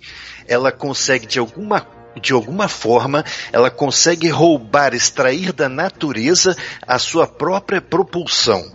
Então, é um engenho tão, tão, tão estranho, é, não consigo nem chamá-lo de motor, porque motor em já, já dá a ideia de outro tipo de constituição, é, ela é tão estranha à nossa tecnologia, ao nosso conhecimento, que ela pode se parecer com o quê? Com uma estufa com careca dentro comendo lascas de uma árvore, ou como seres com vários tentáculos dentro de uma rocha em forma de, de, de concha ou pedaço de laranja.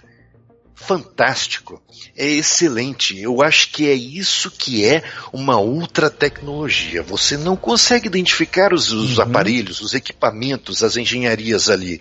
É difícil por demais. Não havia pensado dessa maneira. Gostei da tua colocação. Muito bom. Eu tô até com medo de falar uma outra engenharia muito doida, cara. Ô, fala aí, meu querido. Pode falar, Paulo. É a nave de Rock Horror Show.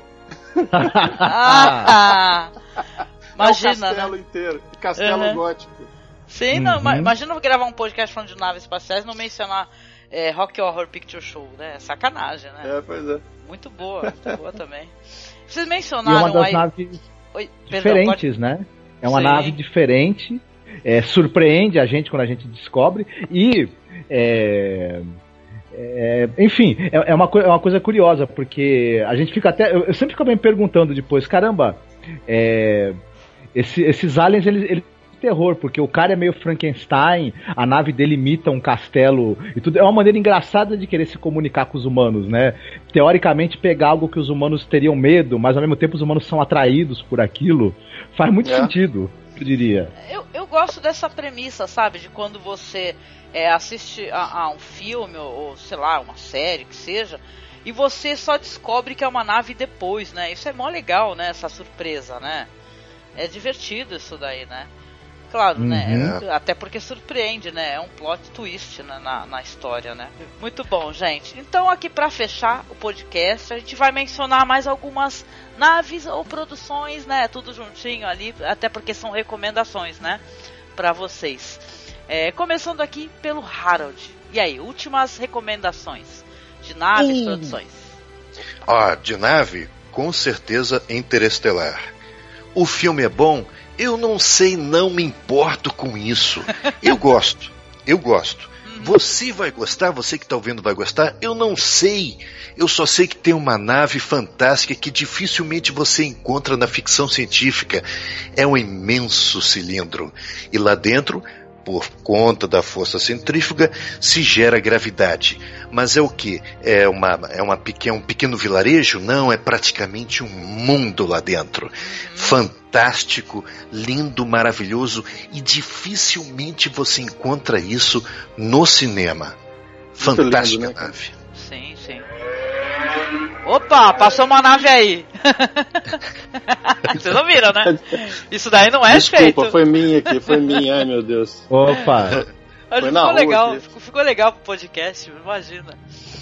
Ah, muito boa. Mais alguma recomendação além dessa, Harold? Foi essa pra fechar. Olha, tem umazinha que é pequenininha, não tem importância nenhuma na trama do filme, mas em AI, Inteligência Artificial do Steven Spielberg, lá no terço final do filme, onde você encontra aqueles robôs, tem uma nave linda, simplíssima. Não sei se ela é estelar, não sei se ela conseguiria chegar até lá. Possivelmente sim, porque quem usa a nave são robôs, então não precisam se preocupar com temperatura, pressão, ar. É uma nave caixa usada pelos robôs arqueólogos lá no final do filme. Prestem atenção nela, como ela é interessantíssima. É uma outra nave que possivelmente usa forças da natureza de uma maneira que nós não conseguimos conceber.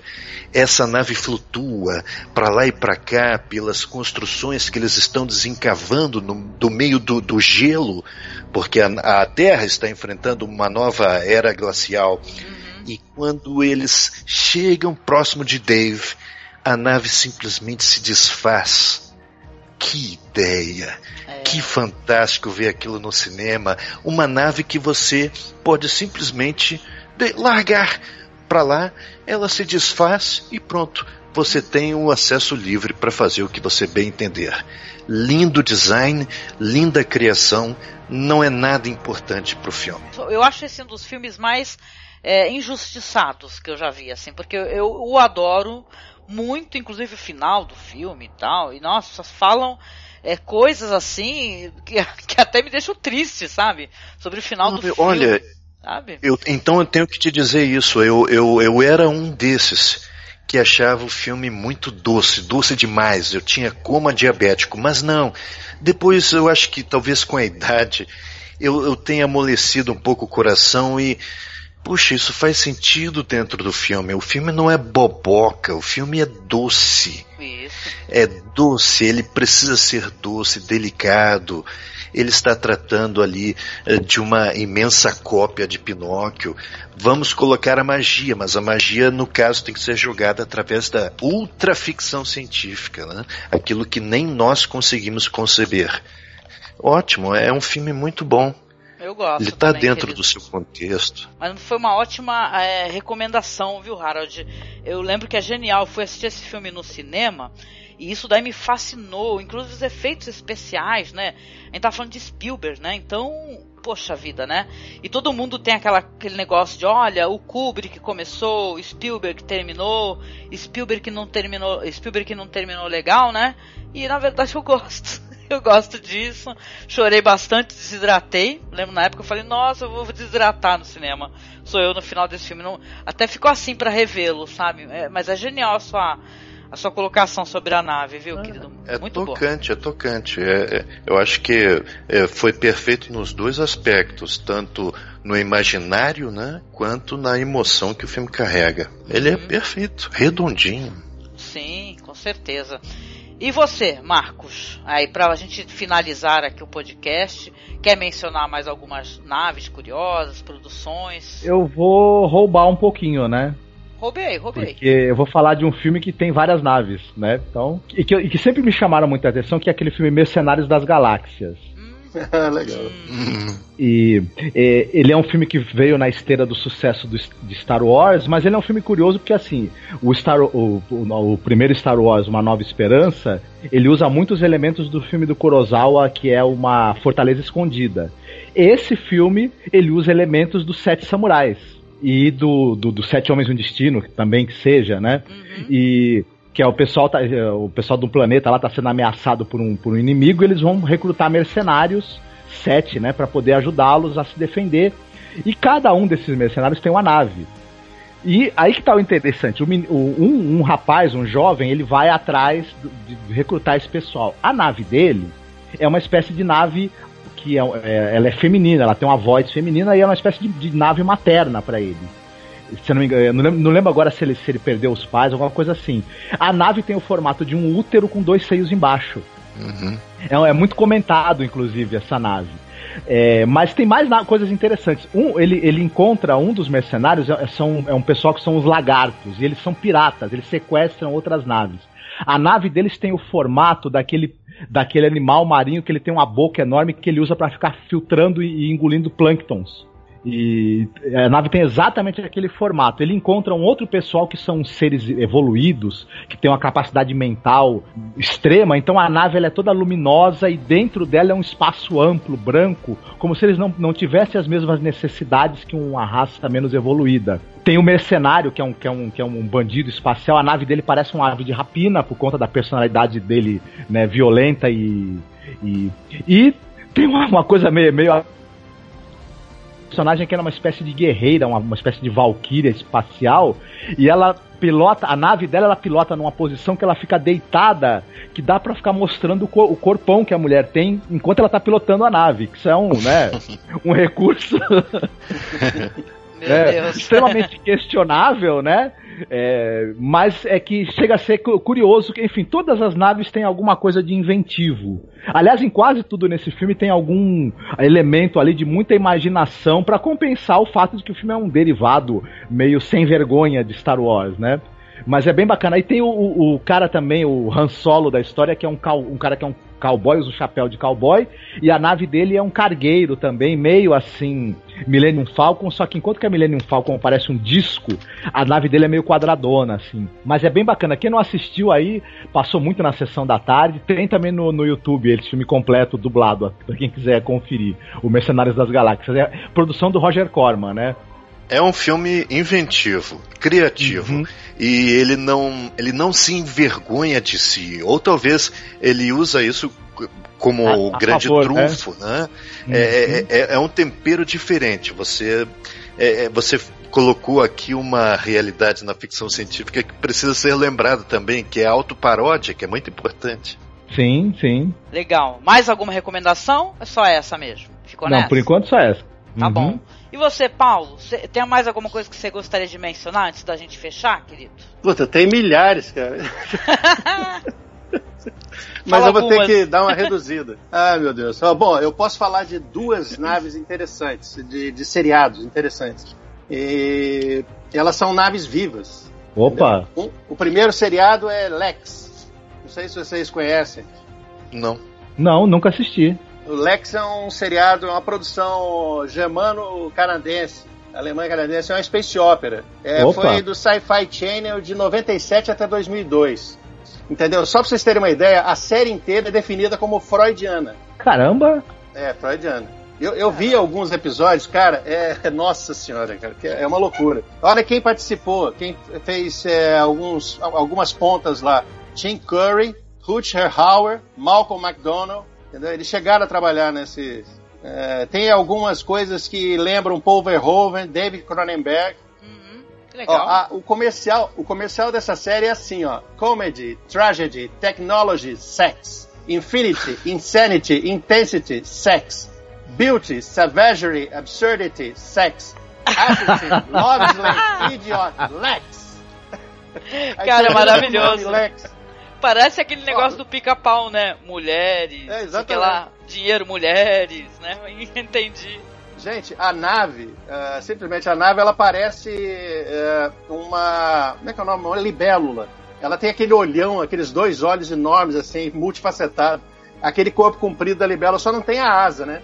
E é uma nave viva. Ela precisa descer nos planetas e comer. Ela precisa comer, né? Entendeu? Essa é uma das naves vivas. A outra nave viva também de seriado é o do Farscape, é a Moia. Não sei, vocês lembram dessa, né? Sim, sim. Então, a nave é outra nave viva interessante também. É, não tão obscena quanto a Alex, né? Mas é, é legal, é um seriado interessante. E Uhum. outra, se eu puder, Angélica, rapidinho falar de mais uma. Claro que pode, meu É. querido, fica à vontade. Pode falar? É, ninguém falou, cara, não acredito. É a Serenity do Firefly, cara. Opa! Caraca, eu, eu pensei, eu pensei em falar, só que eu pensei que alguém ia falar também, eu não falei. Então, ah, desculpa, cortei. Então, ela fica pra você. Eu pego não, outra não, nave não, aqui. Não, pode falar, querido, que eu já tô com outra. Eu vou, eu vou pegar a ideia do Marcos aqui e vou mencionar um, um filme que tem várias naves. Então fica à vontade. Ah, tá bom, tá bom. Então, a Serenity, é, todo mundo conhece, né? E pra quem não conhece, é um seriado baseado no seriado Firefly, que teve só uma temporada. Eu espero que volte um dia, né? E teve Uhum. um filme, né? que Chamado Serenity. E essa nave, ela é da- é da classe Firefly. É uma nave que parece uma. um- um- ela tem aquela. A bunda de um vagalume, né? Que é a traseira dela, o motor, né? E ela não é. Quando eu assisti pela primeira vez, eu pensei que ela fosse uma nave interestelar. Ela não é uma nave interestelar. Eles não viajam entre estrelas. Eles viajam. Aquilo tudo lá, aqueles planetas todos, é um sistema solar imenso. É um único sistema solar. Eu não sabia disso. Opa! Olha. É sério, eu não sabia. Eles ficam pulando de planetas em planetas. Tanto é que os Uhum. planetas mais longe, não sei se vocês lembram, os que ficam na escuridão, é porque eles estão longe da estrela central. Sim, sim. Olha, Tem planetas com ma- mais tecnologia, planetas que estão numa, numa fase de, de evolução mais antiga, e tem uma mistura de vários anacronismos assim na série que é legal pra Exatamente. caramba, né? E tem bastante western lá. É, o pessoal da fronteira é western puro. Uhum. É muito interessante esse seriado. E essa nave é uma delícia, é uma delicinha, né? É legal mesmo. Pena que, que é, é engraçado que é uma série que não fez sucesso no momento, né? Mas depois ela foi descoberta, virou cult. O filme é legal pra caramba também. E estão aí especulando, né, Paulo, em ter uma, uma, uma- um revival. Espero que aconteça, né? tá, tá Tomara, prometendo tomara. já faz algum tempo, né? Tô torcendo também pra realmente se concretizar, viu? Ah, mas é Uhum. excelente, muito bom. Não, o, o- até o ator que faz o, o, o, o capitão da nave lá, ele foi muito cotado pra ser o Lanterna Verde, né? No cinema. Mas acabou ficando com o Ryan Reynolds naquele filme, né? Hum. Enfim, Pois é. vou usar o termo agora. Filme tenebroso, pronto. Eu não gosto muito. Ai, gente, mais alguma menção, Paulo, que você gostaria de aproveitar não, não, momento? chega. Ai, não, gente. chega, chega, chega. Então- Então eu vou dar uma de, de seu Marcos aqui, eu vou fazer aqui uma menção de uma produção que tem várias naves, né? Que eu acho todas muito interessantes, seja o design, né? Até porque, se eu não me engano, a produção ela ganhou é, Oscar por efeitos especiais, ela recebeu premiação, né? Que é Starship Troopers, que é do Paul Verhoeven, né? Que hoje em dia é um filme cultuado, né, e tal, né? Mas eu lembro que na época o pessoal meio que não deu lá muita importância, né, pra, pra esse filme. E eu, é pra curiosidade, a título de curiosidade, eu gravei um podcast falando da, da inclusive da trilha sonora que o Basil Polidores, né, fez do, pro filme, né? que é sensacional. Eu sou muito fã do Basil Polidores. Eu, eu me, muito me incomoda as pessoas não falarem de, dos maestros que eu gosto, né? Aí eu vou lá e faço podcast sozinha mesmo, sabe? Ao, ao nível de loucura, né? É por aí, né? Foi num, momento, foi num momento importante, assim, que foi bom gravar um podcast para poder esquecer dos problemas. Mas eu gosto muito das naves de Starship Troopers. Assistiram e conhecem, né? É, inclusive, uhum. o visual das naves é muito interessante. Só para mencionar uma aqui, tem uma, uma das naves é, chamada Roger Young, né, que é uma nave. É, ela está aqui descrita como um, é, um, corvette de transporte, né, que é da Federação, né. É um visual sensacional, né. O filme tem muitas batalhas, muitas lutas em terra, né, contra os insetos, mas também tem o visual das naves, né. E a título de curiosidade, esse, essa Roger Young é é, um, na verdade, uma menção honrosa ao Roger Wilton Young, né, que ele recebeu de maneira póstuma a medalha de honra, né, da Segunda Guerra Mundial e tal. Então as naves têm nomes de pessoas, né, importantes, né, e tal, assim da do mundo real mesmo, né. Gosto bastante. É. Gente. Vou deixar aqui uma menção, vou deixar para vocês aqui um link. Eu estou aqui numa página de fandom muito legal que não apenas tem as fotos das naves, mas tem as explicações sabe? É, tem nave, uma nave chamada Yamamoto também que é muito legal. Greg Jine, né? Yamamoto, é, Frank Slove, né? É Sinton, né? O drama, né? Mas apesar de um filme muito é, engraçado, né? Que ele tem um, um certo grau de humor negro, ele é muito legal assim também porque ele acaba trazendo ali nas entrelinhas, né? essas questões assim de discussões e tal, né? E, e na verdade é uma, é uma, grande mensagem contra a guerra, né? Por que pareça, né? Eu acho, vocês acham também? Eu estou viajando na maionese. Eu acho que é um filme eu... que na verdade, na verdade ele mostra uma mensagem anti-guerra, né? Ele mostra essa sede, Eu acho que na né? verdade, eu acho que na verdade é um filme com uma desesperança maldita, né? Porque um sistema totalitário está ganhando uma guerra e quando um sistema totalitário ganha uma guerra, ele fica ainda mais forte. Então, o filme ele, ele termina com a bravata dos comerciais, da propaganda daquele regime, eh, todos muito gloriosos, todo mundo, todo mundo feliz e contente, mas na verdade você está diante de uma tragédia, né? Uhum. Aqueles insetos são, são a desculpa que o regime precisava para se manter no poder. É um filme que termina muito triste, por sinal. É, não, e detalhe, né? Porque a gente falou isso quando a gente falou de Black Mirror, né? Que tem, gosto muito dessas temporadas novas de Black Mirror, né? E eles têm é, aquele negócio que eles é, é, têm uma briga contra os insetos, né? E na época da, do, na época lá da Segunda Guerra Mundial, os nazistas chamavam os judeus de baratas, né? Falavam que eles eram, eles eram como, como baratas, insetos, né? Então eu acho que isso é colocado é, em Starship Troopers de maneira não gratuita, sabe? Quando você uhum. tenta um regime totalitário, tentando detonar os malditos insetos sanguinários e tal, né? Que vieram para destruir, invadir as nossas fronteiras, né? Gosto muito disso daí. Eu acho que o Paul Verhoeven ele já vem é, tratando dessa temática, né? Desde Robocop, né? Quando ele fala do, do, do, robô e tal, do cara do policial perfeito, né? Que ele tem que usar uhum. força e tal. Eu, eu, eu, sou fanzoca, assim, é, de segurar cartazinho do Paul Verhoeven, sabe? Que eu acho ele maravilhoso. Tudo os ele... oficiais e os comandantes nesse filme, se a gente prestar atenção, os uniformes é, recendem um pouco aos nazistas, né? Uhum. Uhum, Inclusive, né? uhum. Ou bastante até. Como e, lá em, em, Star Wars também, né? Rogue One, né? E tal. O visual do uniforme dos caras lembra, né? O uniforme dos oficiais nazistas, né? Com certeza. É, claro. Maravilhoso. Tem o Clancy Brown também no filme. Né? Clancy, Clancy Brown, a melhor voz é, é, que eu já vi, cara. É sensacional. Voz de trovão. Gosto disso. É muito bom.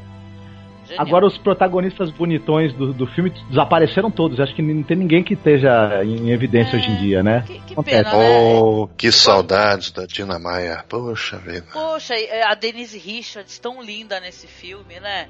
E tal, maravilhosa. O Casper Van Dien também, gente, que foi feito dele, minha gente, pelo amor de Deus. Ele agora ele só faz vozes na- na- nas animações de, Ah, do- é? de- dessa série. Caramba. A voz dele mesmo, né? Do. É, como é que é? Johnny Rico, né? Johnny Rico. É verdade. É verdade. É, vai sair um filme em animação do, do Tropas Estelares. Verdade, ele tá lá. Quero Ah, assistir. legal, legal. Quero assistir com certeza.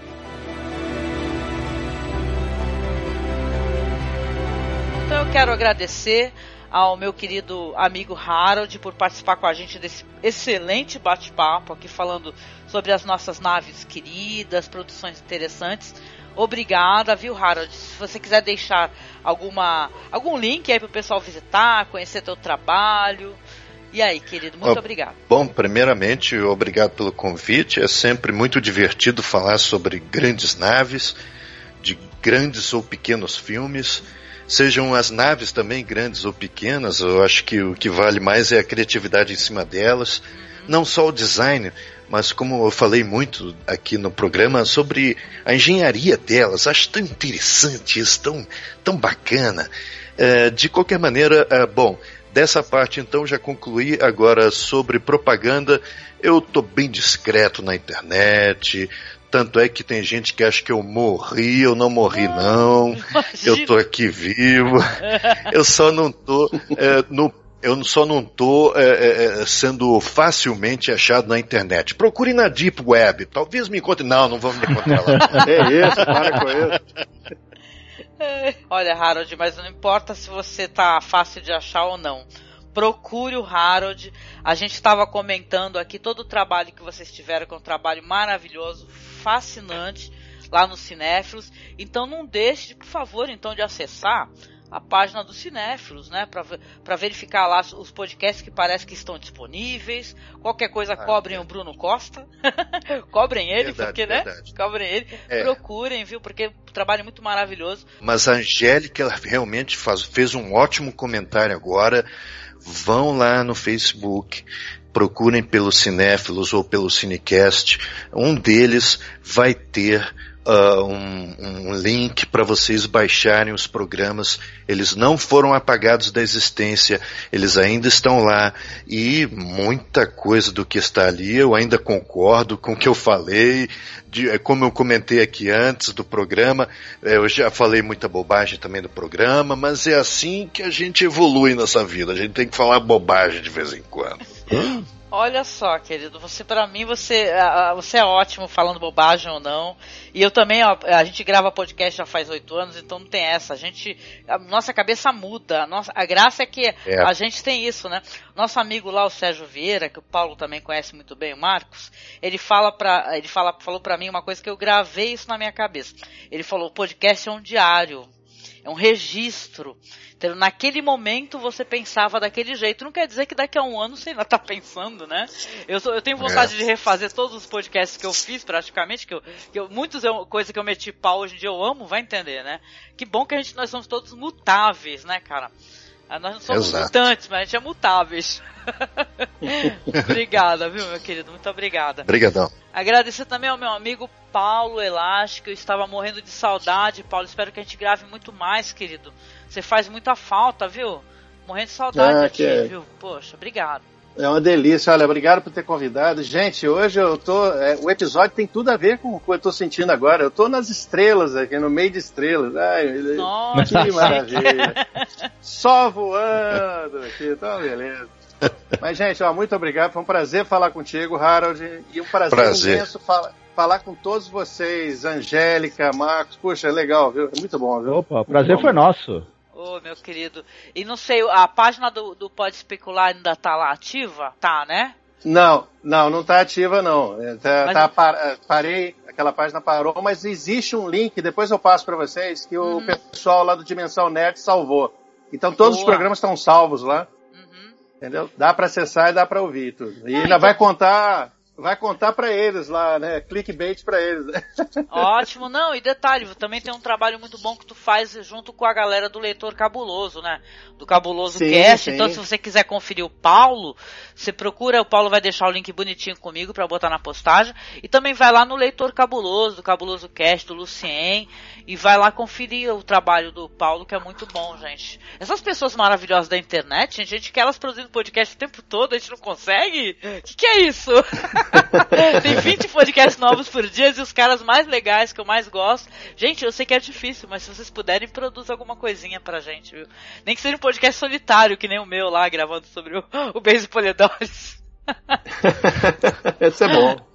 Ai, obrigada, viu, Paulo, meu amigo? Muito obrigada pela sua colaboração, obrigado, obrigado. viu? Obrigado. Agradecer também aqui ao meu parceiro, Marcos Noriega. Marcos, obrigada, viu, meu amor, por você estar conosco mais uma vez, né? Falando sobre nossas pautas, né? Que a gente fica aqui em casa. Gente, tudo que sai aqui de pauta, o Marcos normalmente é tudo papo meu e do Marcos. A gente está conversando e, nossa, seria legal falar sobre isso? Seria. Então ele é a mente também do nosso, né? Por trás das nossas pautas. Obrigada. Imagina, eu tava com muita saudade de gravar com o Paulo, de gravar com o Harold. Para mim foi um prazer enorme. Igualmente, igualmente. Uhum. Com certeza, com certeza. Tá certo. Então, olha, eu agradeço você, ouvinte, por você estar aqui, nos acompanhar, curtir o nosso bate-papo. Você conhece mais naves legais, produções interessantes? Por favor, a sessão de comentários é um espaço para que a gente faça esse fórum, né? Vamos trocar ideias e tal. Traga a sua produção querida, a sua nave é, linda, bizarra, estranha, traz pra gente, pra gente poder fazer essa troca, inclusive de links, né? Tragam links para a gente que a gente vai gostar de conhecer outras produções também. E não deixe de compartilhar essa publicação. Para você que quer um pouquinho mais do nosso conteúdo no Facebook, é só você acessar facebook.com.br cinemasmorra, no Twitter é arroba masmorra underline cast e mande e-mail pra gente, mande sim, cara. Nosso e-mail é contato.cinemasmorra arroba gmail.com. É isso, gente. Vamos então entrar na nossa nave espacial, rumo às estrelas e terminar esse podcast, não é não, gente? Beijo e até o próximo podcast. Fiquem bem. Jump! Ai, meu Deus, adorei.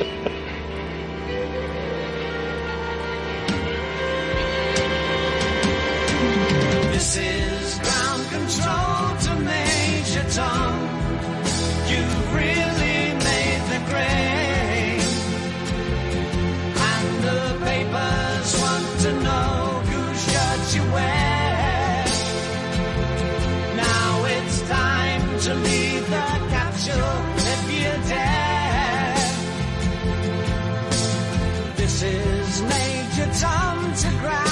So I'm stepping through the door.